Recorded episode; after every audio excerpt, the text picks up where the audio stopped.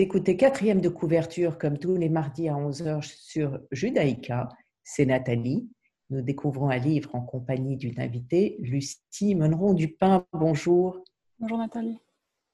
Lucie Monneron-Dupin est journaliste. Après deux masters, le premier en sciences politiques à King's College et le deuxième en journalisme multimédia à City Université, vous écrivez sous le pseudonyme de Oumai, vous vous définissez comme artiste militante sociopolitique portée par l'art et par l'écriture.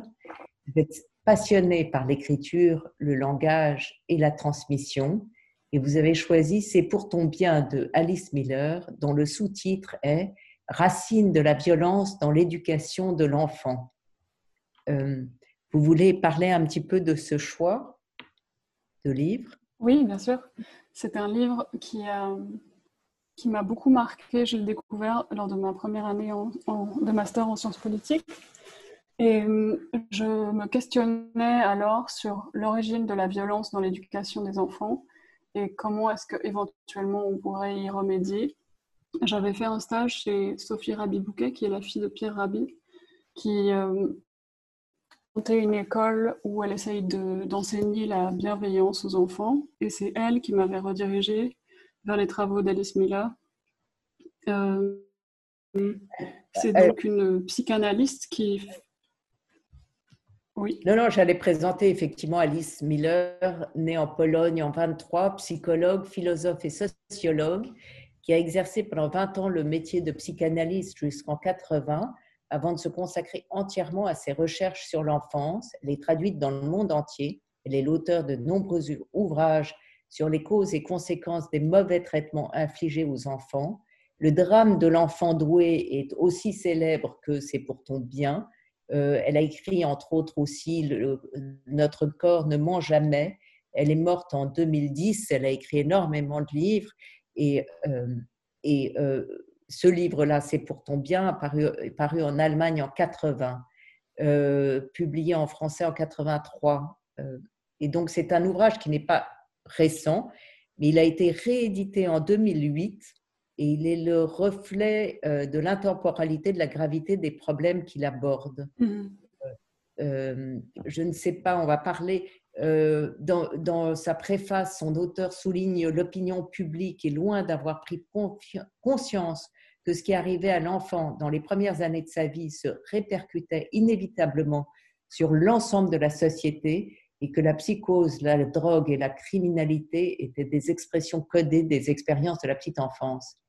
Donc elle veut sensibiliser cette opinion aux souffrances de la petite enfance. Qu'est-ce qu'il en est de l'éducation aujourd'hui?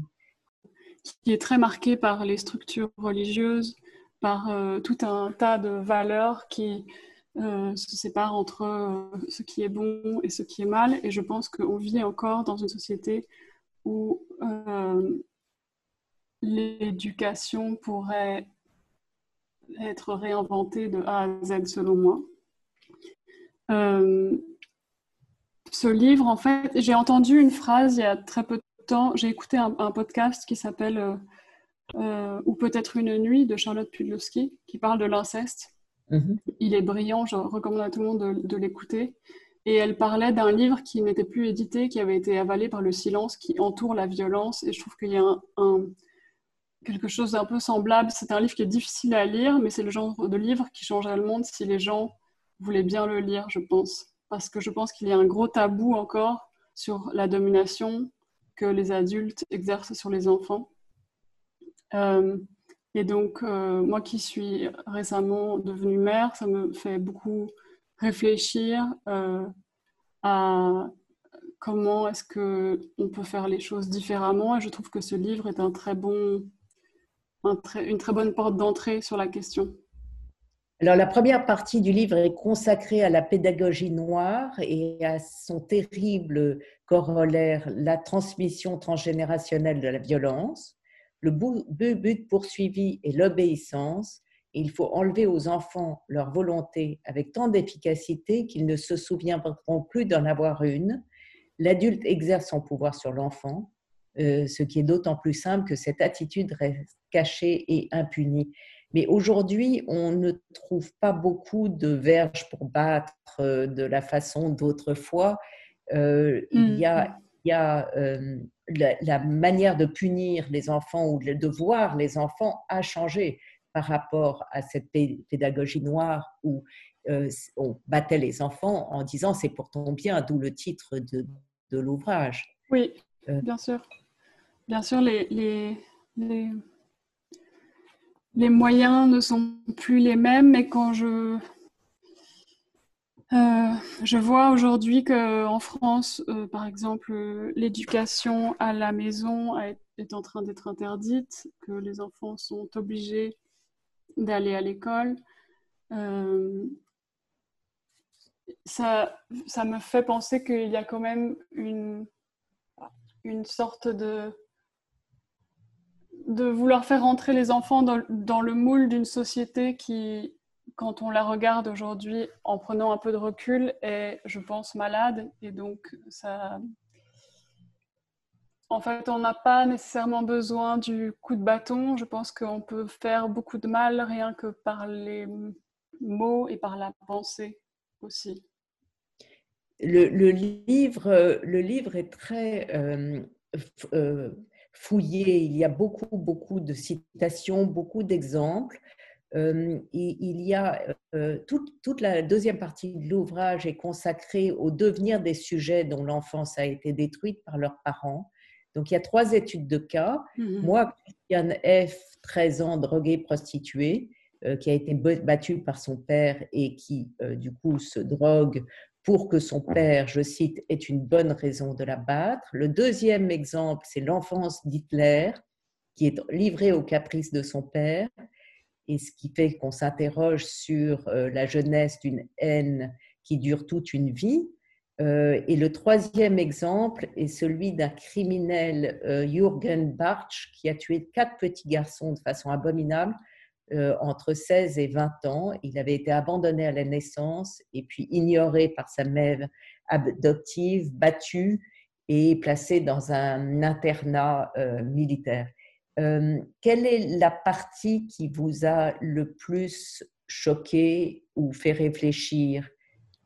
Alors, la, partie qui m'a fait le plus réfléchir, je pense que c'est la partie euh, sur l'enfance d'Hitler, parce que c'est une question que j'avais jamais explorée et, je, trouve que le, livre est très, bien documenté. La partie la plus difficile à lire, lire c'est pour moi le troisième cas. Euh, qui, rentre dans des détails atroces. Et donc, je trouve que c'est un, un livre qui n'est pas forcément facile à lire. Euh, mais. Oui, la troisième partie est très, très, très pénible parce qu'on rentre dans le détail de cette cruauté. Sincèrement, j'ai sauté des passages. Euh, c'est très, très, très difficile. Mm.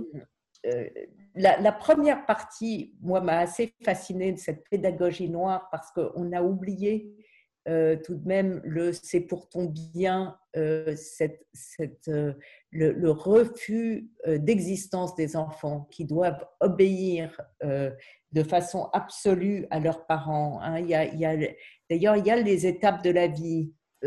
Premièrement, subir des offenses que personne ne considère comme telles. Deux, ne pas réagir à la douleur et la colère. Trois, manifester de la reconnaissance pour ses prétendus bienfaits. 4. Tout oublier, qui est celui que je préfère. 5. À l'âge adulte, décharger sur les autres la colère qu'on a accumulée ou la retourner contre soi-même. Et donc, cette pédagogie noire, il y a des extraits des traités d'éducation de, l'époque euh, qui sont très détaillés. Oui, euh, et en fait, elle parle aussi beaucoup de, comme elle a une approche psychanalytique, elle parle aussi beaucoup de la transmission euh, et elle souligne très fortement dans le livre que, en fait, comme ce sont peut-être nos grands-parents, nos arrière-grands-parents qui ont été éduqués selon des méthodes qui sont difficiles, il doit en rester euh, des traces peut-être inconscientes dans les cerveaux de nos ancêtres. Qui, c'est comme ça que la, violence euh, se répète de génération en génération. Ce sont les traumas qui sont peut-être inconscients qui dirige la manière dont on va se comporter avec les enfants. Et donc, en fait, de dire quand même qu'on peut faire strictement l'inverse euh, de ce qu'on a reçu, qui n'est pas beaucoup mieux, parce que ça n'est pas non plus à l'écoute de son enfant de faire l'inverse. Oui, en fait, elle, elle est dans une position assez radicale qui est de dire l'éducation, ça concerne les besoins des adultes. Les enfants n'ont pas besoin d'être éduqués, les, besoins, les enfants ont besoin d'être accompagnés. Et je pense que c'est c'est tout autre chose. En fait, c'est vraiment changer de, paradigme du tout au tout que de, que de voir l'éducation, enfin l'accompagnement des enfants du coup de, de cette manière-là, plutôt que de penser qu'il faut éduquer, dompter. Et il y a un postulat qui est central dans le livre qui dit que on a cru pendant longtemps, ou certains ont pensé que il y avait chez l'être humain de, de, base, par, par, sa nature, quelque chose de mauvais dans la personne qu'il fallait vouloir effacer, purifier, euh, transformer, alors que, que je, je, rejoins Alice Miller dans la pensée que l'être humain n'est fondamentalement bon, mais que c'est la peur au fil des âges qui nous fait croire le contraire. Et je pense que qu'on se trompe en, pensant, en disant que le bon est quelque, quelque chose de séparé de ce que nous pourrions avoir ici devant nous et que ça a des, des répercussions aussi au niveau politique, au niveau sociétal qui sont gigantesques, euh, tout cela. Lucie Monneron-Dupin, nous allons écouter la première chanson que vous avez sélectionnée de Camille, la jeune fille aux cheveux blancs.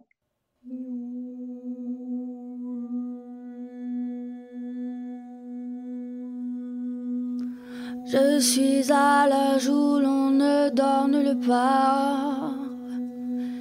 Les seuls lits où je rêve sont des cas de gare. J'ai loué un placard pour mes robes d'hiver.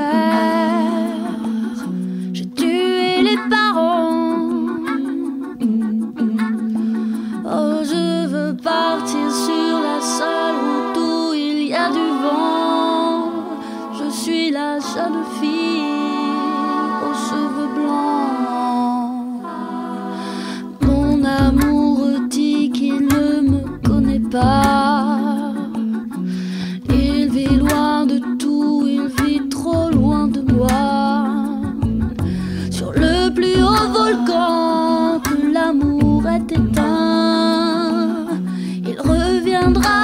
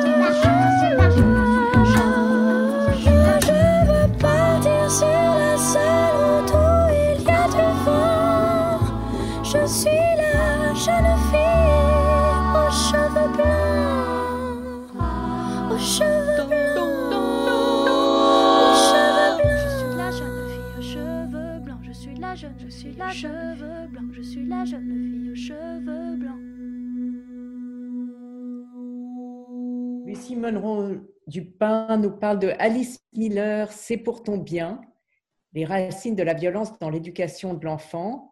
Euh, Vous avez lu d'autres ouvrages de- d'éducation ou, c'est celui-là que vous recommandez le plus? Alors, c'est celui qui a l'impact le plus fort. Après, il en existe euh, des tas. J'aime beaucoup les travaux de, de Maria Montessori. J'aime, euh, j'aime. En fait, euh, Sophie Rabibouka, dont je parlais tout à l'heure, elle a écrit un livre qui s'appelle La ferme des enfants, qui est l'histoire de comment est-ce qu'elle a construit une école hors contrat en France et tout son, tout son cheminement de pensée aussi est très intéressant.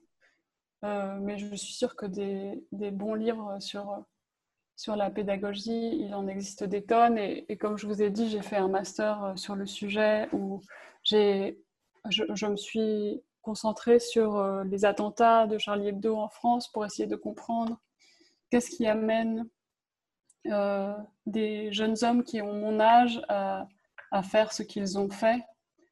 Et c'était intéressant de voir qu'en fait, les, les frères Kouachi sont des, des enfants qui ont été élevés par les services sociaux français. En fait, on se penche peu sur ces questions. Mhm. Euh, je, cite euh, un passage qui, corrobore ce que vous êtes en train de dire. La colère de la petite enfance s'accumule donc dans l'inconscient et comme elle représente dans le fond un très sain potentiel d'énergie vitale, il faut que le sujet dépense une énergie vitale égale pour le maintenir refoulé euh, il n'est pas rare que l'éducation qui a réussi à refouler le vivant pour épargner les parents conduise au suicide ou à un degré de toxicomanie qui équivaut à un suicide. Cela vaut, aussi pour la violence dont vous parlez, euh, euh, dont elle parle aussi plus tard. Hmm. Tout à fait. Et euh, il y, a aussi des réflexions qui sont intéressantes sur euh, comment est-ce qu'on construit, comment est-ce qu'on construit un bouc émissaire? Comment, comment est-ce qu'on canalise une violence en, la, en vers, euh, vers autre chose? Et en fait, cette, violence, si on ne va pas à la racine du pourquoi de sa présence, elle ne fait que grandir et, se, transmettre. Et donc je pense qu'en fait c'est une question qui est, qui est primordiale aujourd'hui parce qu'en plus l'humain aujourd'hui a la possibilité de détruire euh, à très grande échelle dans, en un rien de temps en fait. Donc je pense que c'est c'est une question sur laquelle il faut vraiment que collectivement on se penche euh, tous, tous ensemble. Euh, vous avez un enfant de quel âge? De cinq mois.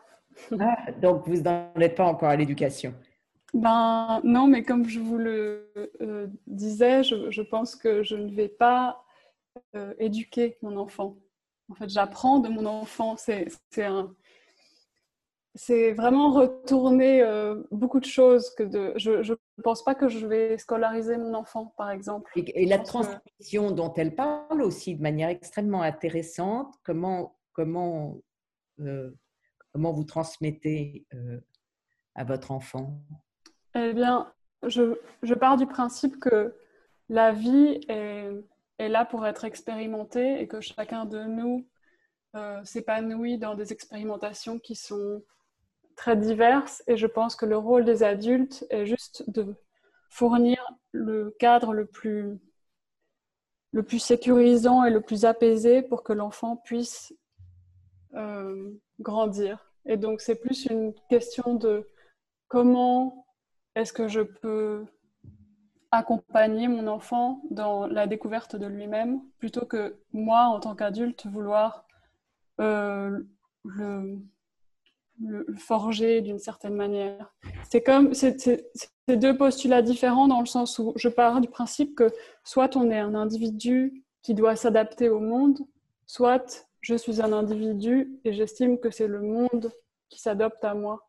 Et euh, aujourd'hui, toute cette réflexion, elle naît en moi d'une sorte de, de colère contre l'impunité de la violence qu'il y a partout. Je trouve qu'on vit dans un monde qui est très violent.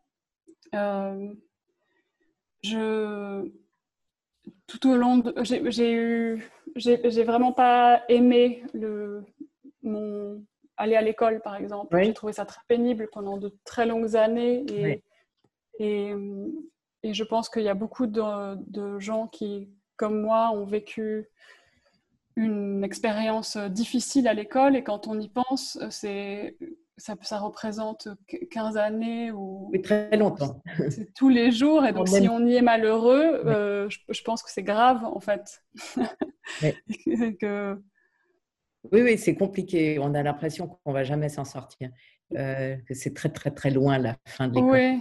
Et en fait, je trouve qu'on vit un peu dans une bulle où on se dit, mais non, on, connaît quand même une époque où il y a, chez nous, il n'y a pas de guerre, chez nous, euh, on a la chance de vivre dans un environnement un peu calme, mais je trouve que la violence, elle est là, en fait, c'est que aussi dans la transmission de ce qu'on fait, de ce qu'on donne aux enfants, on ne parle pas d'un point euh, situé, on dit voilà, ça c'est l'histoire avec un grand H, mais comment ça se fait que, que certains sont oubliés de l'histoire, par exemple? Comment ça se fait que...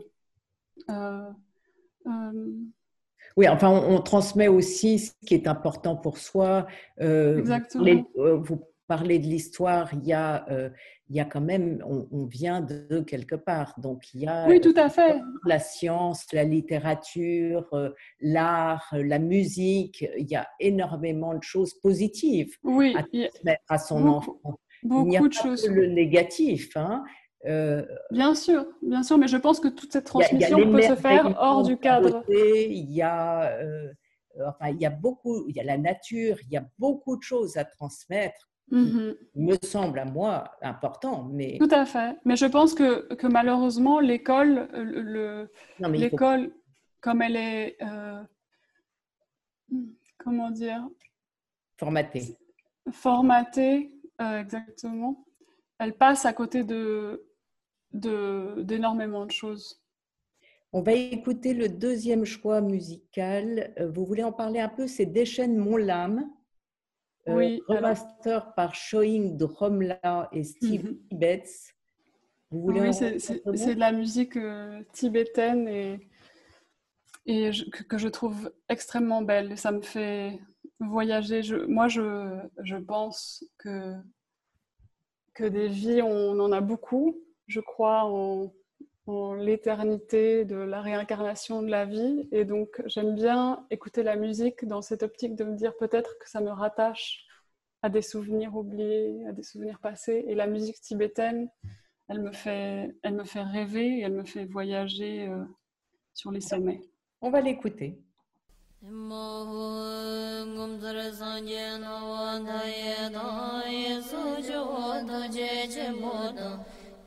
zimba tuje donam la sanje chang zimba me gur ye gur. Dekye ngon zar bodo me baye dewa ji je jave shingam de. Tajen de ne zebu yurma da ge wa shinge parma je baru Teru gene na de shadon sho dege da ge molam da bayi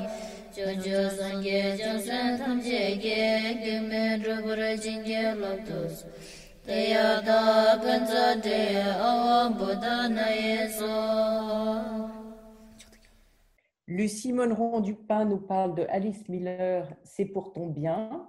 Est-ce que vous avez lu d'autres livres de Alice Miller?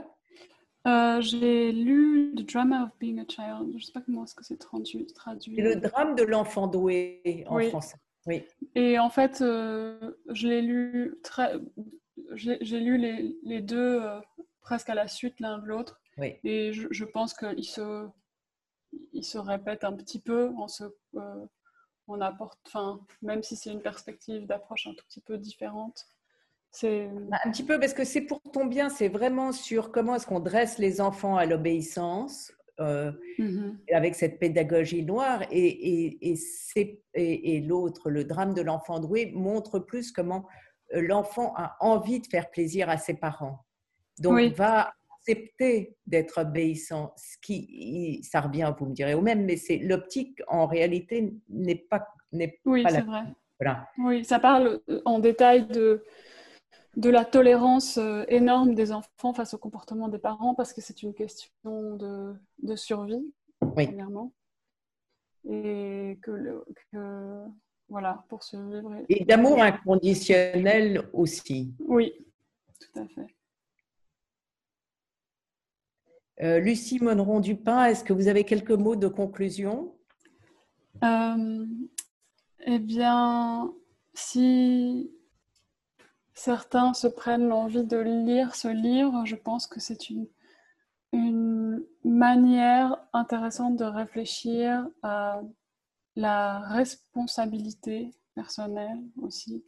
Euh, et je pense que c'est une question assez urgente et importante aujourd'hui, car je pense qu'on est à un tournant euh, avec ce qu'il se passe autour de nous en 2020, où on a la possibilité de tout réinventer.